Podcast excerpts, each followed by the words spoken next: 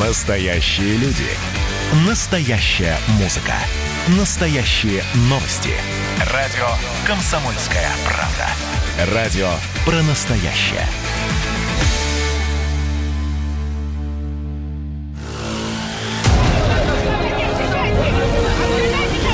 Новый мировой финансовый кризис с ужасными последствиями. Повышение цен, пошлины, тарифов. Россия входит в более сложный и затяжной кризис, чем в 2008 году. Спад производства, рост безработицы, исчезновение легких кредитов, сокращение зарплат, стремительно дешевеющий рубль. Всем гражданам нужно адаптироваться к жизни в новых условиях. Деньги внезапно закончились у всех. Продолжаем цикл спецпроектов про экономический кризис. В этом выпуске обсудим предложение Владимира Путина повысить ставку НДФЛ для богатых. Станет ли это решение роковым для среднего класса и что это вообще за люди, средний класс? Сколько их и сколько они зарабатывают? И опасен ли отток капиталов из России? И главное, на какой стадии кризиса мы находимся прямо сейчас? Часть первая. Кризис, безусловно, начался. Николай Усков, редакционный директор журнала Forbes.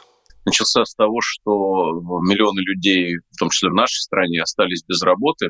Многие бизнесы лишились практически полностью выручки. Кризис для очень многих э, сфер экономики, он, безусловно, начался. Уже я не говорю про цену на нефть, которая резко упала в марте, в апреле. Да, сейчас, конечно, ситуация немножко выправилась из-за ожиданий, что будет восстанавливаться международное авиасообщение. Но, конечно, вторая волна кризиса, я сейчас не про коронавирус говорю, а про вторую волну кризиса, она наступит тогда, когда будет понятно, насколько упала платежеспособность населения, насколько глубоко пострадали хозяйственные связи между предприятиями. Я прогнозирую, как многие аналитики, в августе, в сентябре вереницу банкротств, которая приведет к, конечно, невыплате кредитов банкам. И сейчас все, в принципе, говорят о том, что осенью нас ждет финансовый кризис, то есть кризис финансовой системы, связанный с неплатежами, связанный с банкротством многих компаний закредитованных. Мы точно будем в очень непростой ситуации осенью этого года. Юрий Пронько, автор и ведущий телеканала «Царьград». Я очень хотел бы ошибаться, но лучше готовиться, нежели витать в облаках. Ну, собственно, это и не скрывает тот же ЦБ последняя пресс-конференция госпожи Набиулиной, э, собственно, после совета, где ставка была понижена на 4,5%, она там откровенно сказала, что ключевой удар – это третий-четвертый квартал текущего года. То есть они, э, я имею в виду власть, в целом, э, там, президент, правительство, Центральный банк осознают, что ситуация далека до разрешения. Более того, вот эти постоянные разговоры о второй волне, вот, ну, я думаю, вы видели тоже эти новости о том, что чуть ли не через две недели начнется вторая волна. Одним словом, ничего хорошего, определенный круг. Я надеюсь, что это не хайп, а люди, которые не пытаются хайп поймать, ну, вы понимаете, о чем я, да, то есть, э, что их фамилии в заголовках и так далее, а, потому что ситуация-то не шуточная. Если мы входим в вторую волну пандемии COVID-19, кстати, мы параллельно можем войти, и это точно будет, в новый кризисный цикл. Циклы Кондратьева 7 на 7 никто не отменял. И мы как раз сейчас в него входим. И понимая все это, мы должны оказать в первую очередь поддержку российским семьям, обычным простым людям в виде гарантированных выплат, ежемесячных выплат на детей, в виде освобождения минимальных доходов, то, что называется неналогооблагаемые доходы, и введение вот этой минимальной ренты. Назовите ее рента, назовите ее гарантированный доход как угодно. Будет ли это реализовано? У меня большие сомнения, потому что люди, которые определяют нынче социальную экономическую политику, они делают все с точностью да наоборот. Это не классический кризис. Это кризис, когда людей могут вновь посадить на карантин, их уже посадили, и мы уже не досчитались несколько миллионов рабочих мест.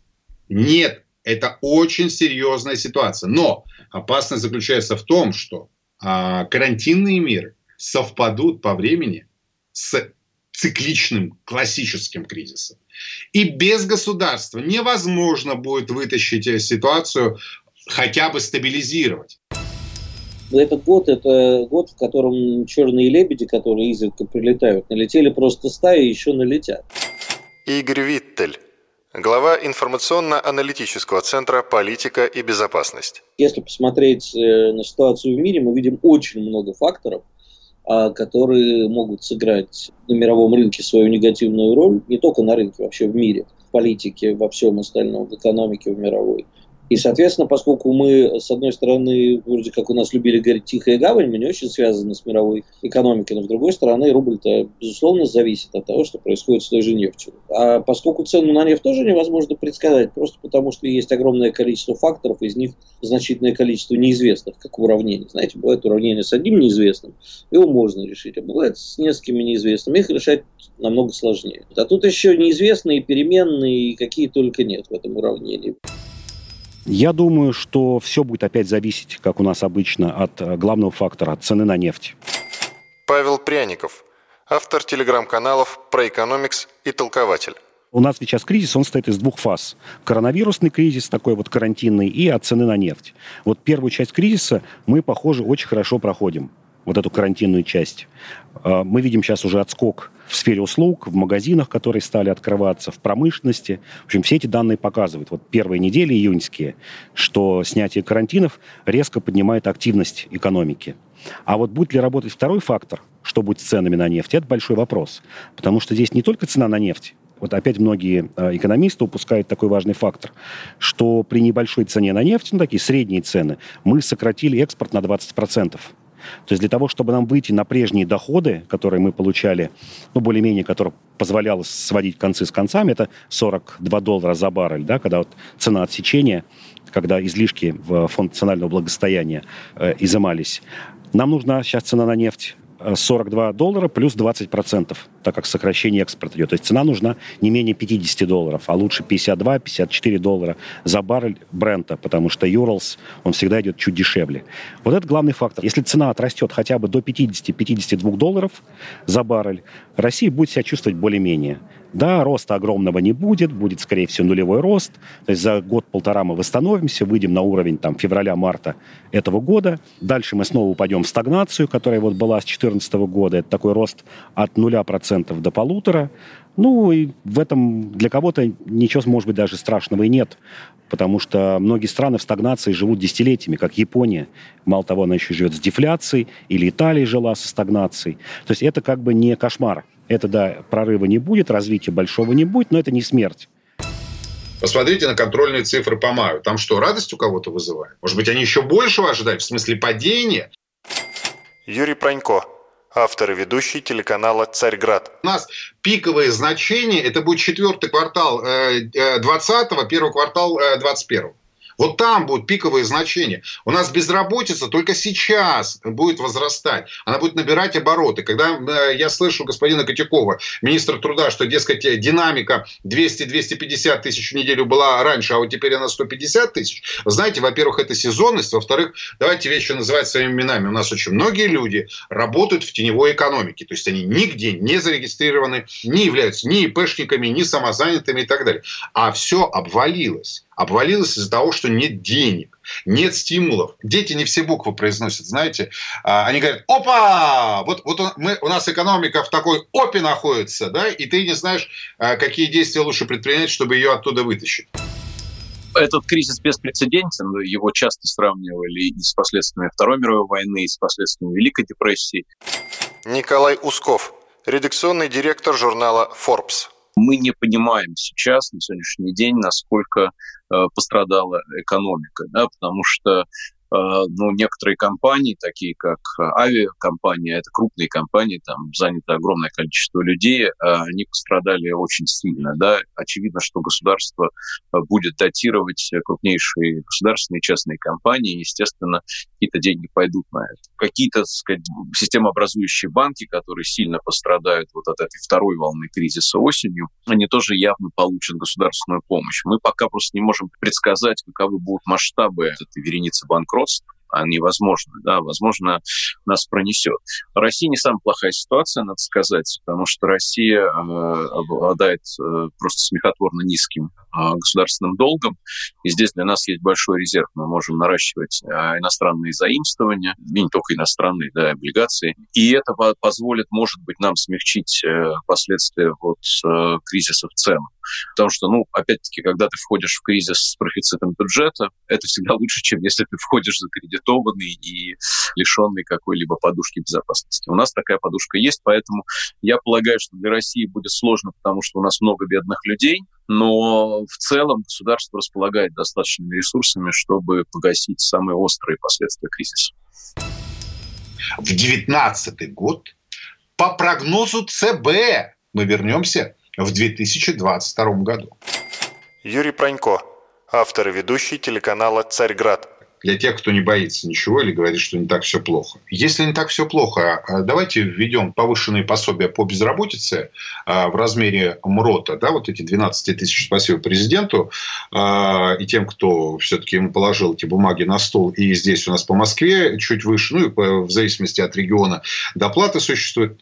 Хорошо, если все так плохо. Вводим на постоянном режиме. В постоянный режим вводим эти повышенные выплаты. Что же мы их ограничили-то тремя месяцами? Но не все же так плохо. Ребята, если не все так плохо, давайте обезопасим тех, кто сейчас или будет находиться, или уже находится в ситуации безработицы. Я вам говорю еще раз. В 2019 год по прогнозу ЦБ, это контора, которая, как правило, оптимизмом пышет, мы вернемся в 2022 году. А к уровням 2013 года в 30 году это я уже от себя могу вам дать такой прогноз. Так где все неплохо-то? Я просто хочу понять, где неплохо. То есть розница, завал, безработица, завал, падение ВВП в минусах, минус 9,6%. Кто из экономистов скажет, что это неплохо? Ну, я тогда скажу, Бога не боится. Решил пошутить, э, рассказать Богу свои планы. Продолжение через несколько минут. Мировой финансовый кризис с ужасными последствиями. Повышение цен, пошлин и тарифов. Россия входит в более сложный и затяжной кризис, чем в 2008 году. Спад производства, рост безработицы, исчезновение легких кредитов, сокращение зарплат, стремительно дешевеющий рубль. Всем гражданам нужно адаптироваться к жизни в новых условиях. Деньги внезапно закончились у всех. Продолжаем цикл спецпроектов про экономический кризис. В этом выпуске обсудим предложение Владимира Путина повысить ставку НДФЛ для богатых. Станет ли это решение роковым для среднего класса и что это вообще за люди, средний класс? Сколько их и сколько они зарабатывают? И опасен ли отток капиталов из России? Часть вторая. Предлагаю следующее. С 1 января будущего года изменить ставку налога на доходы физических лиц – с 13 до 15 процентов для тех, кто зарабатывает свыше 5 миллионов рублей в год. Эти средства предлагаю целевым образом направлять на лечение детей с тяжелыми редкими заболеваниями. Богатые должны платить больше бедных. Это аксиома. Юрий Пронько, автор и ведущий телеканала «Царьград». Я искренне надеюсь, что Владимир Владимирович сделал первый шаг по введению прогрессивной шкалы НДФ. Не слушайте тех, кто вам говорит о том, что это популизм. Все эти разговоры заказывают те, кто либо сидит в офшорах, те, кто имеет сверхдоходы, и те, кто не хочет с вами делиться, я имею в виду с государством, своими сверхдоходами. То есть специально была заброшена мысль о том, что будет наиболее пострадавшим средний класс. Открываем официальные данные Росстата. Что мы имеем на сегодняшний день, к сожалению, сразу добавлю, всего 4% населения страны имеет доход свыше 100 тысяч рублей в месяц. Ну и где этот средний класс? Объясните мне. Где этот средний класс? Э, Путин вводит э, от 5 миллионов и выше, значит, это получается 400 с лишним тысяч в месяц. И это получается уже тогда 2-3% то есть, понимаете, у нас нищее население. Но вы посмотрите, как, как опять стало громыхать со всех сторон. Людей сейчас будут облагать, там, та-та-та-та-та. Ничего это не будет. Но я вижу, что власть э, аккуратничает, иначе не могу сказать. Так аккуратно пытается как-то угодить, по всей видимости, разным сторонам. Ну, на то они и политики. Поэтому вот это решение о повышении с 13 до 15 процентов НДФЛ на доходы свыше 5 миллионов, я хотел бы это расценивать как первый шаг. Но я прекрасно понимаю, что тот же Кудрин уже написал и надеется, на этом все и закончится. То есть эта борьба будет продолжаться. У нас узкая группа людей пытается через а, придворные, а точнее купленные СМИ, создать информационный шум, что будет нанесен удар именно по доходам среднего класса. И вообще вот, ну, чуть ли не во все карманы будет залезать государство. Это не так. Это не так. Богатые должны платить больше бедных. Это аксиома. Это работает в США, это работает в Японии, это работает э, в Европе. С э, порогом в 5 миллионов рублей в год, конечно, это не ударит по среднему классу. Георгий Бофт, политолог, журналист. Поскольку это зарплаты выше 400 тысяч рублей в месяц, это э, если средний класс, то самый-самый его верх, можно сказать, поэтому не ударит. Э, много денег не соберут, по подсчетам Путина 60 миллиардов рублей соберут, это хорошо. То, что их будут целевым образом направлять на лечение орфанных заболеваний, тоже хорошо, хотя в налоговом кодексе не разрешено. А целевой сбор, вернее, налоговых средств, они все распределяются централизованно через бюджет, поэтому надо менять закон будет соответствующим образом или как-то это делать по понятиям, но не по закону. Конечно, те, кто радеют за социальную справедливость, они могут быть отчасти удовлетворены и увязкой с а, лечением заболеваний, на которые сейчас собирают смс-ками по телевизору, и тем, что э, сам принцип э, вводится прогрессивной шкалы налогообложения, хотя, конечно, это такая не очень радикальное изменение. Э, двухступенчатая прогрессивная шкала и 2% свыше 5 миллионов – это не, не прогрессия в полном смысле этого слова. Скорее, такой целевой налог именно. У нас нету среднего класса. Игорь Виттель глава информационно-аналитического центра «Политика и безопасность». Понимаете, для того, чтобы сложился средний класс, а нужны десятилетия для нормальной, спокойной жизни, для того, чтобы появились традиции, привычки, уклад среднего класса. У нас его пока нет. Если условно называть э, тех, кто получает порядка 200 тысяч рублей в месяц и выше, средним классом, положение ухудшится, но целиком они не исчезнут. Ну, для того, чтобы сказать, исчезнет ли средний класс как вид, нужно определиться с понятием средний класс.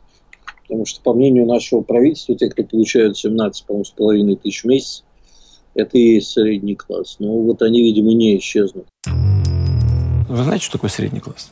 Если вы думаете, что средний класс это так, как живут э, во Франции, в Германии, либо в Соединенных Штатах, э, то это не соответствует действительности. Средний класс в каждой стране разный. Есть соответствующая методика Мирового банка. Она заключается в том, что средний класс считается по количеству домохозяйств, людей, доходы которых в полтора раза больше, чем минимальный размер оплаты труда. У нас таких минимальный э, размер оплаты труда 11 280, по-моему, в этом году, так, а средняя зарплата гораздо выше. У нас таких достаточно много. Средний класс, конечно, в России существует. Концентрация крупные города, мегаполисы. Павел Пряников, автор телеграм-каналов про экономикс и толкователь по разным оценкам, когда мы говорим, что такое средний класс, есть большое количество критериев, и таких, я бы сказал, уже международно признанных. Не, не, не тот критерий, который Путин говорит, 17 тысяч рублей на человека, и даже не только доход, а это целый комплекс факторов. Это и доход, и образование, и проживание, и образ жизни человека, и вообще его семья. Но вот по разным оценкам в, в России такой средний класс где-то до 25-30%. Это примерно людей, которые живут так, как живет средний класс в Чехии, в развитых восточноевропейских странах. Чехия, Польша, Словакия, Словения. Вот он есть. В Москве эта цифра выше. В Москве, наверное, процентов 50. И если по городам-миллионникам мы пройдемся, ну, там те же процентов 30-40 будут. То есть средний класс есть. Как он себя чувствует? Наш средний класс – это класс, зависящий очень сильно от государства. Если если на Западе средний класс возникал как э, совокупность людей свободных профессий, как она называлась. Ну, у нас есть интеллигент, а на Западе синоним слова интеллигент – человек свободной профессии. Адвокаты, юристы, журналисты, архитекторы и так далее. Потом это стали предприниматели, высокооплачиваемые работники. А у нас средний класс развивался как э, класс, который привязан к госаппарату и к госбюджету. Вот Москва, например, о ней есть превратное мнение, что Москва это вот центр такого предпринимательства, духа э, бизнеса. Ничего подобного. Исследования показывают, что примерно 60% среднего класса в Москве это бюджетники, чиновники, высококвалифицированные работники всяких госкорпораций, либо структур, формально частных, но очень сильно связанных э, с государством. Если этот ручеек от государства прекратится, средний класс наш вымрет или там сократится в 4 раза. Если мы дальше говорим о среднем классе, то он себя будет чувствовать э, в зависимости от того, э, сократит ли траты государства вот на этих людей. Пока мы видим, что в этот кризис государство траты не только не сокращает, но и увеличивает. Даже население вливание, бизнесу, там в целом уже около 1 триллиона рублей потрачено. Вот недавно читал статистику, которая показала, что даже в такое тяжелейшее время, которое нам кажется вот прям кризис, когда люди сидят без работы, малый бизнес загибается, вклады населения на депозитах в банках увеличились на полтора процента. То есть люди несли деньги в банки больше, чем снимали. Вот это вот такая странность. То есть вот эта господпитка, она вполне позволяла неплохо себя чувствовать этому среднему классу. Да, там есть прослойка действительно свободного бизнеса, вот этих владельцев кофеин, каких-нибудь э, автосервисов, автосалонов и так далее, свободный рынок. Вот они, пожалуй, да, будут себя чувствовать не очень, хотя мы тоже видим, как э, помощь государства и до них доходила. Но средний класс не умрет все-таки. Николай Усков, редакционный директор журнала Forbes. Потому что средний класс у нас состоит из чиновников, которые не сильно пострадали, потому что государство исправно платило им зарплату. Средний класс состоит из специалистов, э, которые тоже, в принципе, не потеряли пока работу. Но в средний класс входило достаточно большое количество предпринимателей, э, людей, которые были, так сказать, самозанятыми или работали на небольшие частные компании, э, получали приличную зарплату. Конечно, вот они пострадали. Пострадали, в принципе, мы все, потому что мы понимаем, что будут наращиваться заимствования, что государство будет так или иначе балансировать систему, возможно, будет повышать налоги через какое-то время снова это все, э, конечно, будет ударять по среднему классу. Пока э, я не могу сказать, что средний класс э, исчез. Это классика кризисов капитализма, когда богатые богатеют, бедные беднеют. Павел Пряников, автор телеграм-каналов про экономикс и толкователь. Здесь, конечно, надо смотреть на неравномерность развития самой России. Средний класс, мне кажется, выплывет. Нижние децели, если разделить наше общество на 10 э, этажей по доходам, то вот нижний децель, первый, второй, то есть 20% самых бедных людей, вот они пострадают сильнее всего. Вот предыдущая стагнация была чем интересна? Тем, что формально доходы падали э, в среднем по всей России, но в двух децелях, первый и второй, они росли. Первый децель это то есть верхние 10% населения. Вот даже в эту стагнацию с 2014 года по 2020 их доходы выросли, реальные доходы, примерно 12%. Второй децель это как раз вот тот самый средний класс или его верхушка. Их доходы выросли на 3-4%. То есть они эту стагнацию прошли более-менее. Зато доходы нижних двух децелей упали на 10-20%. Вот мне кажется, будет повторение такое же. Это классика кризисов э, капитализма, когда богатые богатеют, бедные беднеют. Будет увеличение бедности, которая и так сейчас высокая. Вот средний класс, еще раз повторю, выплывет, особенно верхний средний класс в крупных мегаполисах. Богатая верхушка, верхний 1%, возможно, даже прибавит в доходах, а вот в нижних 20-30% вот это будет беда. Это жители маленьких городков, райцентров, поселков, сел, моногородов, э, самых бедных регионов. Вот там будет э, ситуация сильно ухудшаться. Продолжение через несколько минут. Новый мировой финансовый кризис с ужасными последствиями. Повышение цен, пошлины, тарифов. Россия входит в более сложный и затяжной кризис, чем в 2008 году. Спад производства, рост безработицы, исчезновение легких кредитов, сокращение зарплат, стремительно дешевеющий рубль. Всем гражданам нужно адаптироваться к жизни в новых условиях. Деньги внезапно закончились у всех. Продолжаем цикл спецпроектов про экономический кризис. В этом выпуске обсудим предложение Владимира Путина повысить ставку НДФЛ для богатых. Станет ли это решение роковым для среднего класса и что это вообще за люди, средний класс? Сколько их и сколько они зарабатывают? И опасен ли отток капиталов из России? Часть третья. Этот кризис, в отличие от всех предыдущих, это кризис, э, организованный нами. Николай Усков, редакционный директор журнала Forbes. То есть мы сами приняли такое решение. да, не будем там, спорить, правильно это было решение или нет, но мы сами приняли. То есть экономической причины у этого кризиса нет. Поэтому сейчас все обсуждают, как будет восстанавливаться экономика в виде буквы V, то есть сильное падение, потом взлет, либо буква а, английское U, да, то есть более плавный подъем, либо это будет буква L, то есть все упало и будет такое плато. И я полагаю, что все-таки скорее правы те, кто что будет либо V, либо U, потому что экономических предпосылок для кризиса, в принципе, ну, в мире серьезно не было да, то есть не было пузырей на банковском рынке, на ипотечном рынке, то есть все, в принципе, развивалось нормально и достаточно сбалансированно, поэтому шансы, что мы быстро восстановимся и, соответственно, доходы среднего класса опять выровняются, очень велики. А опасность, конечно, состоит в росте инфляции, потому что государственная поддержка по всему миру – это раздача денег, да, в России тоже раздавали деньги и продолжают раздавать. Это так или иначе балансируется тем, что сократились зарплаты у многих, кто-то вообще потерял работу, работу. А, поэтому я думаю, что через какое-то время мы поймем, а, до какой степени может разогнаться инфляция. Пока она нормальная в России. Но в мире может быть ситуация другой. Но если мы говорим о кризисе, я вновь повторю свой тезис. А нам надо переводить на период кризиса единоразовые выплаты в ежемесячные. Юрий Пронько, автор и ведущий телеканала «Царьград». У нас есть деньги.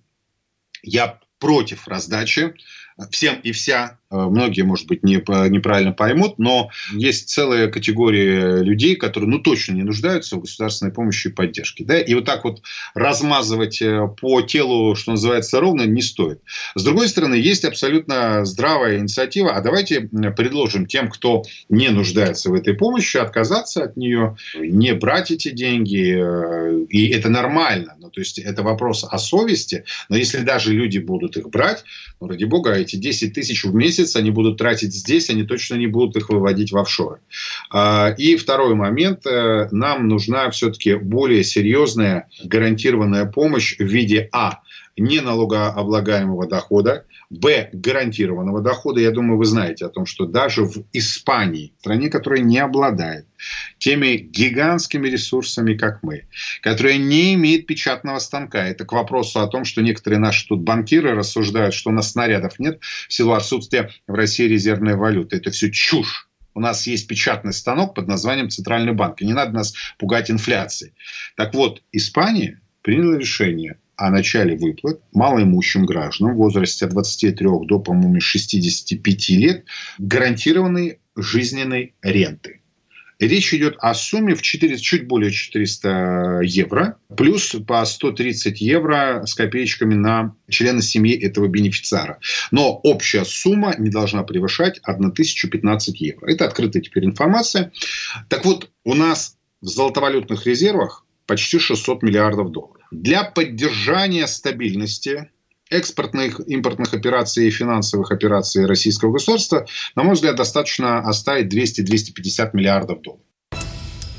А многим казалось, что в этот кризис государство дало мало нашему бизнесу, нашим людям. Но я все время этим людям говорю, этим вот критикам, что государство могло бы ничего не давать. Павел Пряников, автор телеграм-каналов про экономикс и толкователь.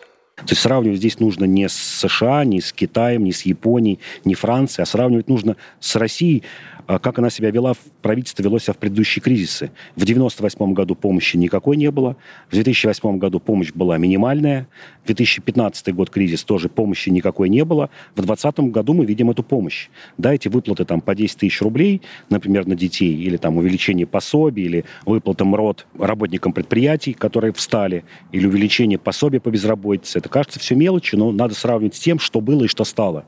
То есть для нашего прижимистого, скряжестого такого вот э, государства, э, которое руководствуется такими либеральными идеями Адама Смита, еще вот старыми, 18-19 века, эти деньги, выплата этих денег, это огромный прорыв огромный в психологии в первую очередь. Не в суммы надо смотреть, а в психологию. Что впервые за 30 лет существования вот этой новой России государство решило что-то дать людям в кризис. В предыдущие годы ничего не давало, наоборот, отнимало. Вот это вот интересная особенность. Ну, вообще мир меняется. А раньше вообще ни в каких странах деньги не раздавали. Георгий Бофт, политолог, журналист. Тем более в кризис это беспрецедентная ситуация в мировой экономике. Но в то же время я могу напомнить, что Россия в самой меньшей степени э, оказывает прямую помощь гражданам и бизнесу из стран большой двадцатки. В других странах это пропорции э, относительно ВВП гораздо выше, просто в разы. Думаю, что это связано в первую очередь с тем, что наше правительство не хочет никаких социальных потрясений. Игорь Виттель, глава информационно-аналитического центра «Политика и безопасность». В следующем году у нас э, выборы в Госдуму, а люди и так напуганы были самоизоляцией и недовольны той ситуацией, которая сложилась. Очень многие остались без работы. В этой ситуации хоть какие-то меры надо было принимать. Но вот правительство немножко раздало денег. Э, я не считаю, что это адекватная помощь населению, но, в общем, хоть какая-то. А во-вторых, неожиданно решило, что у нас вдруг, видимо, пандемии нет, и при, в общем, не самой благоприятной эпидемиологической ситуации решил всех выпустить обратно на улицы. Видимо, для того, чтобы люди не взорвались уже сидя дома. Поэтому, в общем, это основная мотивировка политическая. Главная претензия государства, чтобы оно больше перераспределяло. Брало излишки денег у компаний и предпринимателей, и эти деньги возвращало обратно в экономику. Павел Пряников, автор телеграм-каналов про экономикс и толкователь. Но 13% подоходный налог это никуда не идет. Даже такой вот светоч либерализма, где там Трамп сейчас говорит, что мы строим новую либеральную экономику, у них 27% как бы верхний подоходный налог. В Европе 40-45 до 50 может доходить. Но вот, условно говоря, какой-нибудь член совета директоров э, крупной э, нефтяной компании, которая официально получает там 40 миллионов долларов в год просто премии за членство в совете директоров. Но если у него взять не 13%, а взять там даже американский пусть вариант сначала будет 27% планку, вот если мы просто пройдем по рынку это все посмотрим, можно было бы собирать несколько триллионов э, рублей денег дополнительно. И самое главное еще в чем плюс, в отличие от верхушки, деньги у низов обычно идут во внутреннюю экономику. Верхушка наша, эти деньги, которые член совета директоров нефтяной компании получил эти 40 миллионов долларов, скорее всего, он выведет их за рубеж, купит там себе дом в, в Майами или в Ницце, купит яхту, будет там лечиться. А если эти 40 миллионов долларов перераспределить для низов, там выдать по 10 тысяч рублей, эти люди отнесут эти деньги в продовольственный магазин, что даже даст приток сельскому хозяйству, пищевой промышленности, отнесут в сферу услуг, у вас появляются рабочие места в малом и среднем бизнесе, у вас увеличиваются местные налоги, потому что НДФЛ – это основной налог для местных муниципалитетов. Чем выше зарплаты, тем больше налогов у муниципалитетов, тем выше качество жизни, на что они это могут тратить. Вот это здесь простая логическая цепочка. Я за большее перераспределение денег от верхов к низам. А людям оставить стандартный подоход налог, а, возможно, беднякам даже уменьшить. Скажем, те, кто получает МРОТ или там чуть выше МРОТа, то есть 12-15 тысяч рублей, сделать им подоходный налог 0% или там символически 2%. Вот это была бы большая помощь у нас каждый раз снег в России вызывает удивление. Вот примерно то же самое и с кризисами. Юрий Пронько, автор и ведущий телеканала «Царьград». То есть мы никогда к ним не готовы, более того, мы пытаемся сами себя обмануть. Пункт первый. Самое главное и ключевая проблема – это доходы населения падение доходов населения. Без вмешательства государства, без стимулирования спроса мы не сможем выйти из кризиса. Я уже сказал про детские выплаты. Детские выплаты на период кризиса должны быть переведены из единоразовой в ежемесячную помощь. Пункт второй. Слушайте, давайте прекратим заниматься э, той вакханалией вокруг работающих пенсионеров и работающих пенсионеров-инвалидов, которых лишили индексации. Кто-то скажет, это копейки. Нет, это несколько десятков а может быть даже сотен миллиардов рублей, которые мы можем вернуть э, в российскую экономику пенсионеры работающие, те, кто работает, и инвалиды работающие. Я уже молчу про этический вопрос, как можно было их лишить индексации. Они в офшор не переведут свои э, пенсии они будут тратить их здесь. То есть это все на самом деле вокруг доходов. Давайте прекратим заниматься словоблудием и наконец-то согласимся с предложением Минпромторга. Мантуров я уже не знаю, три или четыре года, предлагает идею, то, что называется на Западе food stamps, э, продуктовые. Но я вот не хочу слово карточки произносить, потому что у нас же э, у нас историческая память. Мы знаем, что такое карточки на продукты.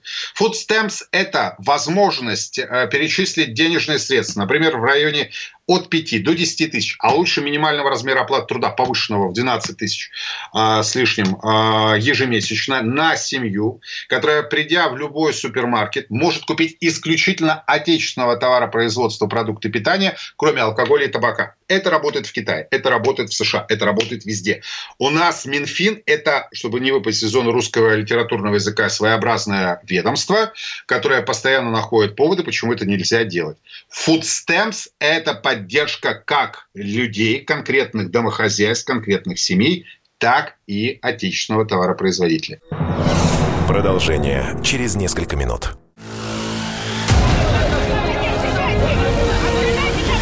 Мировой финансовый кризис с ужасными последствиями. Повышение цен, пошлин и тарифов. Россия входит в более сложный и затяжной кризис, чем в 2008 году. Спад производства, рост безработицы, исчезновение легких кредитов, сокращение зарплат, стремительно дешевеющий рубль. Всем гражданам нужно адаптироваться к жизни в новых условиях. Деньги внезапно закончились у всех.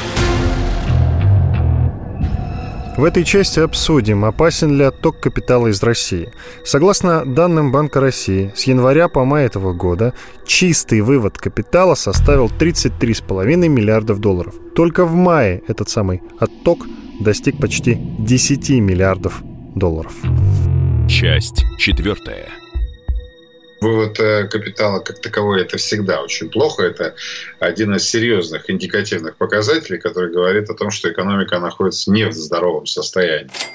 Юрий Пронько, автор и ведущий телеканала «Царьград». То есть с учетом того, что экономика Запада находится также в э, кризисной истории. И это связано не с э, пандемией COVID-19, это связано с тем, что мы еще не пережили последствия кризиса 8-9 годов. А уникальность западной экономики заключается в том, что там кризис связан с перепроизводством. В нашем случае это связано с бегством капитала. Вот вы привели пример конкретный за первое полугодие текущего года. Но ведь если посмотреть, э, как развивалась ситуация в предыдущие годы, то там ничего хорошего. Это все исчисляется десятками миллиардов долларов. Более того, по данным академика РАН Абела Гамбигяна, для меня это один из самых авторитетных экономистов в нашей стране, очень авторитетный человек.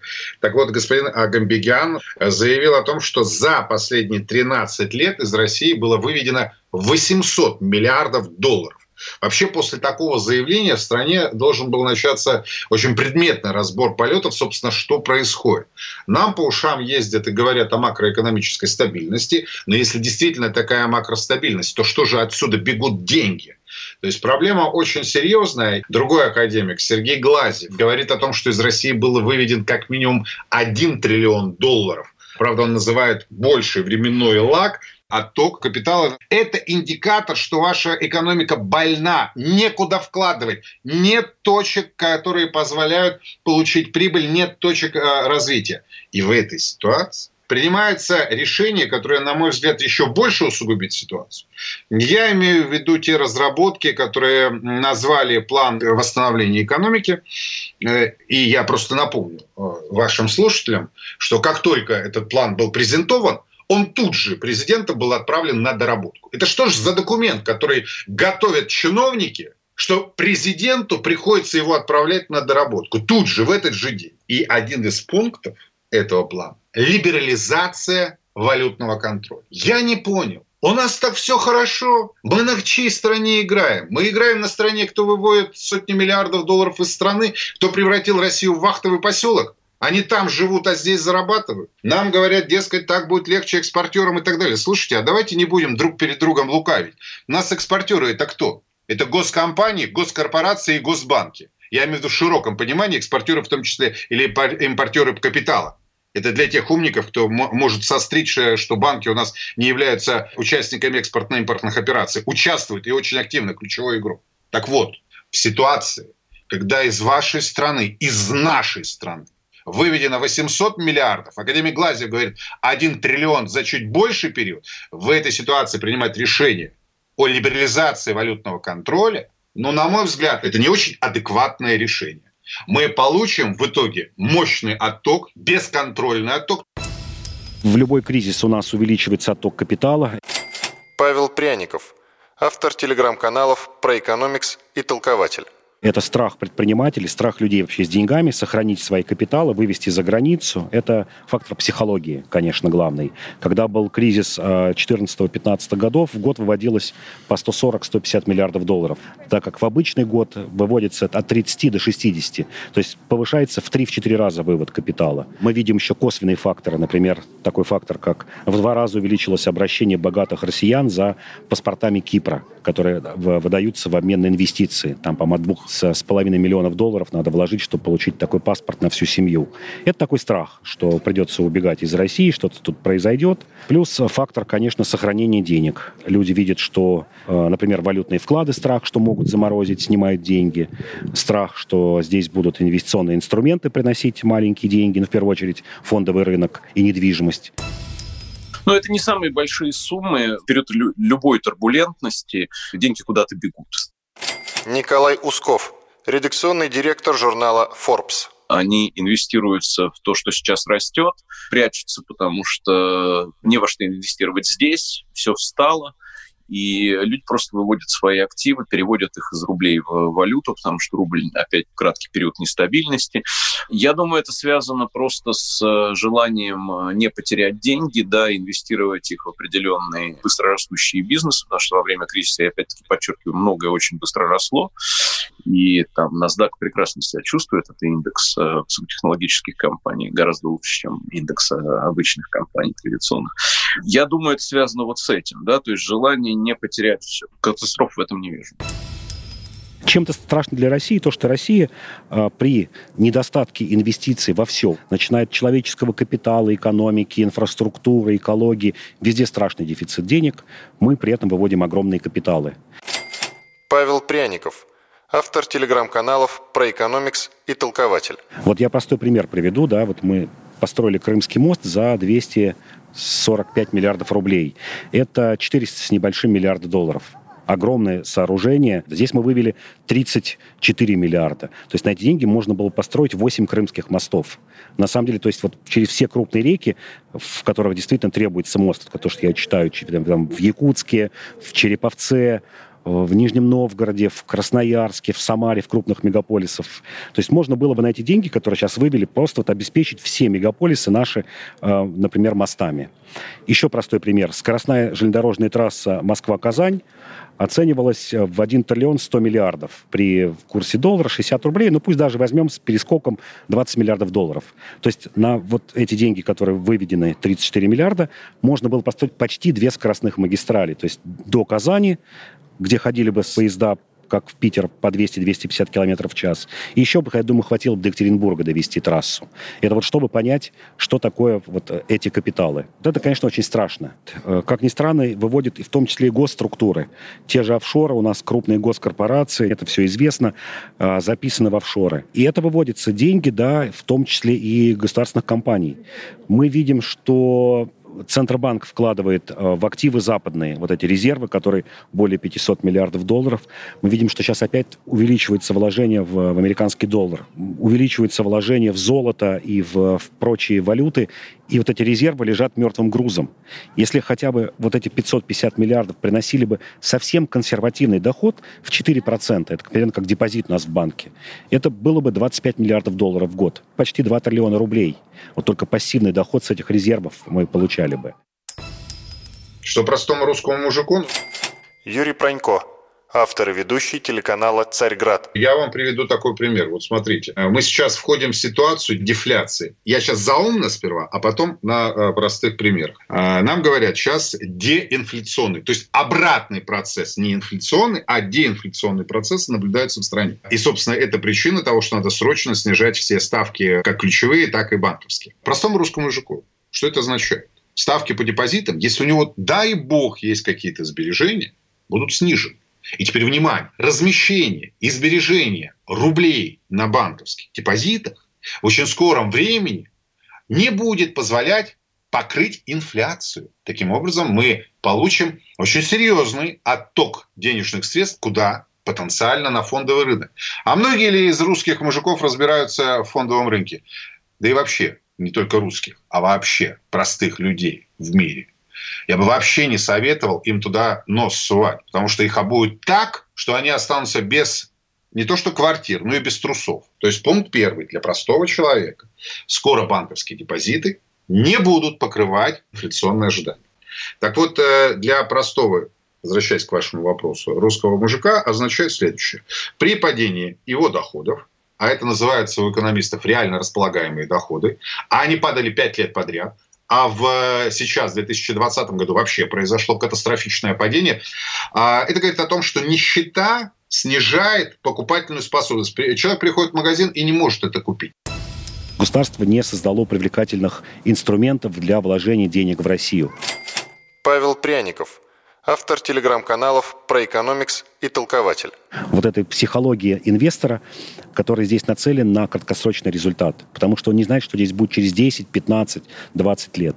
Все экономисты, политики всего мира говорят, ребят, сделайте просто э, гарантию, вот какую-то гарантию неизменности ваших законов, ваших налоговых, там, административных кодексов, прозрачные инструменты контроля, объясните вообще, куда идет страна на ближайшие 10-15 лет план, и у вас будут деньги, к вам, к вам потянутся. Так у нас часто говорит, вот такая, я бы сказал, либеральная публика, а это все из-за того, что у нас авторитарный режим. Это все не так. В Китае режим более жесткий, но деньги туда идут. Сингапур, режим еще более жесткий. Когда мы говорим, что там Путин 20 лет у власти, Ли Куан Ю там был всю жизнь у власти и деньги туда шли. Дело не в авторитаризме, не в наличии там, демократии. Дело в наличии инструментов, удобных для психологии инвестора. Еще раз повторю, для психологии инвестора интересна стабильность, неизменность каких-то административных кодексов, инструментов, контроля, честных судов и более-менее понятных и честных правоохранительных органов когда инвестор понимает, что я сейчас вложу, условно говоря, в какое-нибудь золотодобывающее предприятие в России, и никто не придет, не закроет это предприятие, не отберет его рейдерский захват, не уменьшит его стоимость. Я буду получать дивиденды такие-то и такой-то налог на дивиденды неизменный в течение 10-15 лет. И это очень резко даст приток денег в Россию. Вот эти прозрачные схемы и правила. В моем понимании Россия должна идти по социал-демократическому пути.